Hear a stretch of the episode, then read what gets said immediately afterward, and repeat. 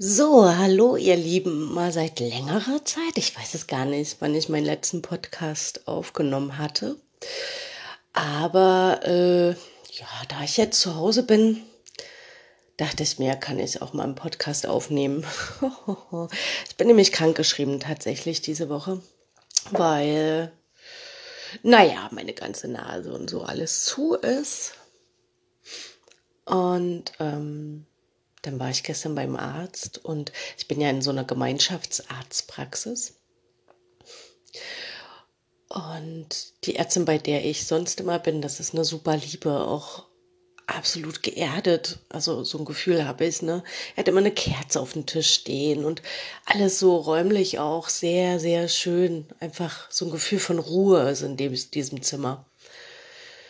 Und da war ich ja auch schon öfters und sie hat immer gesagt, ach, das ist eine normale Erkältung und so, ne, wenn ich mit solchen Symptomen gekommen bin wie gestern.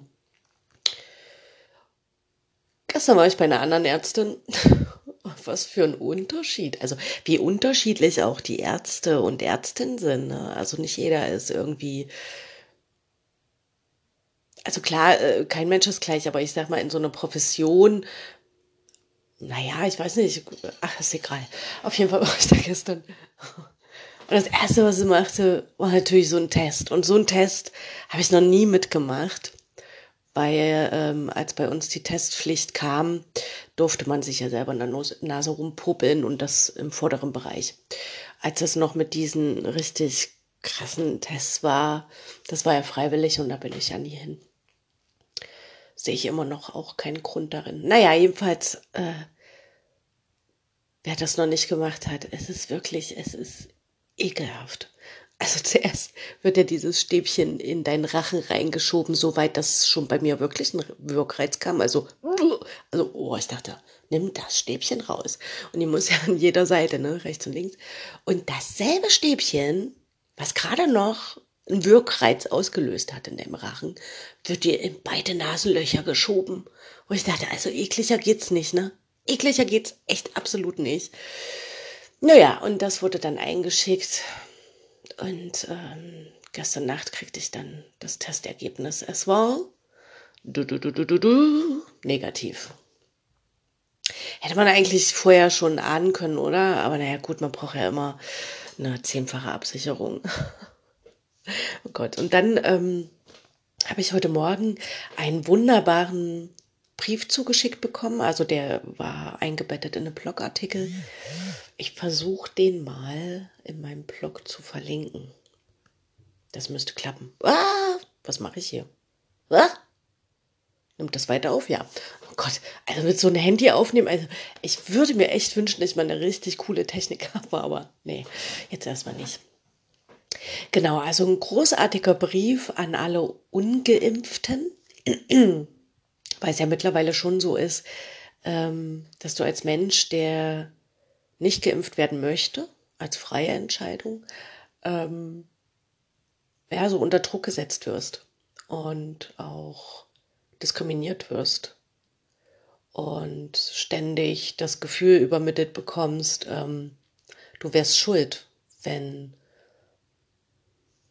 hier alles nicht mehr normal laufen würde, wenn diese Maßnahmen aufrechterhalten bleiben und so weiter und so fort. Und das ist Mist. Das äh, dürfte nicht passieren, aber das Schlimmste, also was ich ja schon seit letztem Jahr beobachte, ist, ähm, dort oben wird es so, also dort oben, ne, sage ich immer so, Medien, Politik, wird es so angeleiert, wird in die Gänge gebracht, ähm, so ein Bild vermittelt und immer wieder. Also wenn er das mal beobachtet, das ist ja wie so ein Mantra und Mantras gehen ja ins Unterbewusstsein. Ähm, und das wird so oft wieder gespurt, dass die Menschen das irgendwann selber übernehmen und die müssen dann nichts mehr machen, weil wir uns gegenseitig untereinander fertig machen.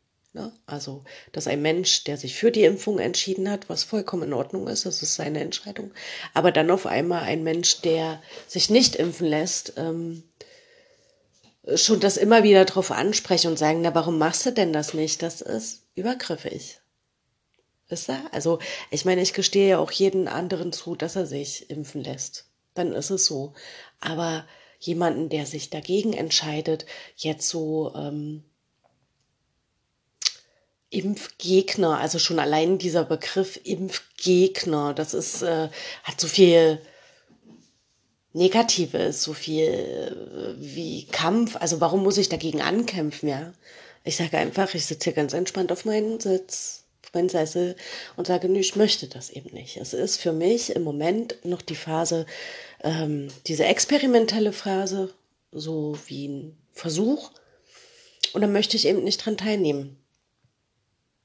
Wenn das alles abgeschlossen ist, das kann man so frühestens nach fünf Jahren feststellen. Also das heißt, wie sehen die tatsächlichen Nebenwirkungen aus, die Langzeitfolgen, das können wir jetzt alle noch nicht wissen, denn das ist was ganz Neues, was da, das ist ja keine wirkliche Impfung, ne, was dort gemacht wird. Aber ich verlinke euch das gerne unter meinem Blog, wo das sehr schön in dem Video auch erklärt wird. Und äh, das möchte ich eben nicht für meinen Körper. Ich vertraue da meinem Immunsystem und ja,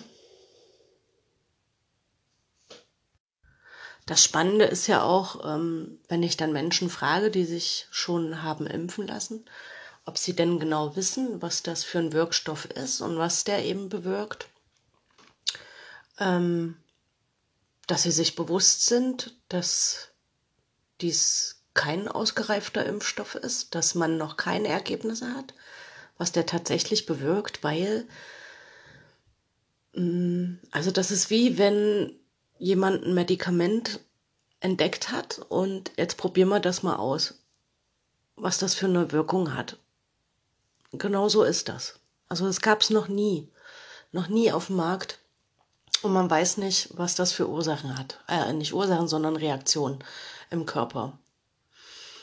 Und ich glaube, oder habe es ja auch selber gehört, dass die wenigsten darüber Bescheid wissen und schon allein, wie, wie das so vonstatten geht. Ne? Also so gefühlt wie, ähm, ich hole mir jetzt meine Brötchen, so kann ich mir meine Impfung abholen. Also steht dann ein Auto und dann gehe ich hin. Also mittlerweile gibt es ja mehr Impfdosen als Menschen, die dazu bereit sind, sich impfen zu lassen.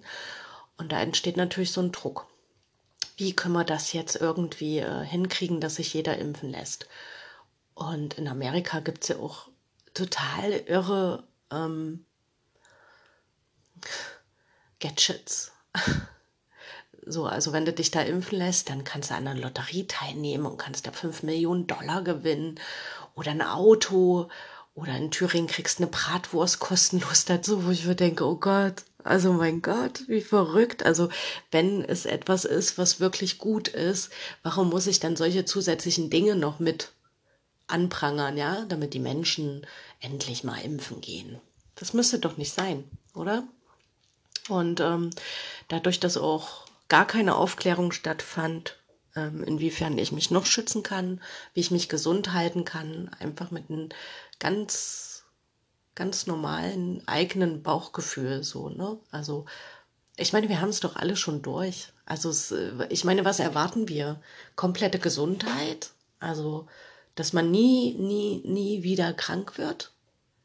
Das gehört irgendwie dazu. Also ein Immunsystem trainiert ja seit Geburt an. Und das sieht man ja auch, dass kleine Kinder ganz oft krank werden, weil das Immunsystem im ständigen Training ist. Und dann wird das weniger na, je stabiler ein Immunsystem ist und mein Immunsystem kann ich auch noch zusätzlich mit ähm, stärken. Also wie Fitnessstudio fürs Immunsystem, also indem ich ähm, mich gesund ernähre oder eben jetzt im Sommer Sonne tanke oder dann in der Winterzeit nehme ich immer Vitamin D. Ja, sowas. Also es gibt ganz viele Sachen und natürlich auch die Angst nehmen, weil Angst macht ganz viel mit deinem Körper sobald du in der Angst bist, ähm, kannst du sehr gut beobachten, was da passiert, dass du einfach ähm, deine Tore geöffnet sind. Du hast dann keinen Schutz. Hm. Ja, ja. Naja, und jetzt bin ich auch selber gerade krank, aber es geht. Also ich bin jetzt nicht bettlägerig oder so, aber bin eben erkältet. Und ähm, vertraue aber drauf, dass es wieder gut wird. weil es ist mir nicht zum ersten Mal passiert. Es passiert einfach, gerade wenn man ähm, in einer längeren Periode so der Anspannung war, also auch psychischen Anspannung, dann irgendwann ist die Nase voll. Ja, wenn man die Nase sprichwörtlich voll hatte, dann ist sie eben tatsächlich auch irgendwann mal voll. Und ähm, ja, dann kann man mal wieder genauer hinschauen, was hat die denn so voll gemacht, um sie wieder zu entleeren. Äh, eklig. was ist, ist ja was Natürliches, aber trotzdem, naja. ja, so sieht's aus, ihr Lieben. Genau.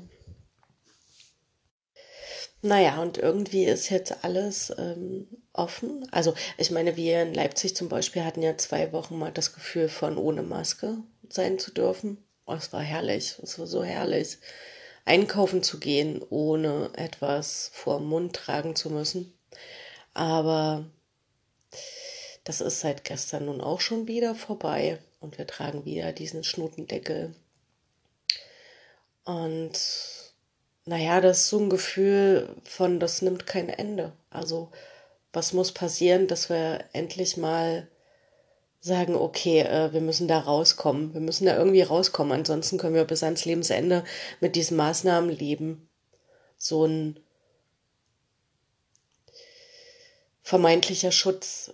Eigentlich ist es ein Schutz vor dem Leben selbst, ja. Also wir können dann nicht mehr leben, weil, also schon leben, aber unter welchen Bedingungen? Also ist das eine tatsächliche Lebensqualität, die wir dann haben. Und alle wissen im Prinzip schon, okay, wir gehen nach dem Sommer Richtung Herbst und dann fangen einfach wieder diese Viren an zu arbeiten. Dann gibt es wieder vermehrt viruskranke Menschen. Und viele davon sind nicht in ihrem, in dem Vertrauen dass der Körper es schaffen kann. Ich mag daran gar nicht denken. Ich mag echt nicht an den Herbst denken, wenn das so weitergeht. Also wirklich, das ist, ähm, es ist unerträglich. Naja, jetzt kommt ja erstmal mein Urlaub. Ich darf mal an was anderes denken. Aber es ist äh, wirklich sehr schwierig. Es ist auch spannend. Also ich bin echt mal gespannt, so in 10 oder 20 Jahren. Das wird ja definitiv diese Zeit jetzt kommt in die Geschichtsbücher, weil das wirklich ein weltweiter Prozess ist. Und ähm, wie das dann den nachfolgenden Generationen so erzählt wird. Das finde ich auch sehr spannend. Also weil ich mich ja auch in den letzten Monaten ähm, intensiv so mit der Geschichte befasst habe, was da alles erzählt wurde und was dann im Endeffekt ähm, keinen logischen Sinn machte. Und dann schaut man eben äh, anders auf die Dinge. Und von daher, naja, wenn du einmal das Gefühl hast, okay, äh, mir werden hier ständig Geschichten erzählt, die so gar nicht stimmen, gerade wenn du live dabei warst, ja. Also ich erinnere nur an die Zeit, ähm, wo ich eben noch in einem Viertel gelebt habe, was sehr wo, gewaltvoll war. Und da wurde in den Medien auch eine andere Geschichte erzählt, wo ich dachte, ich war live dabei. Ich kann sie euch anders erzählen, diese Geschichte, ja. Und deswegen, immer wenn wir nicht dabei waren,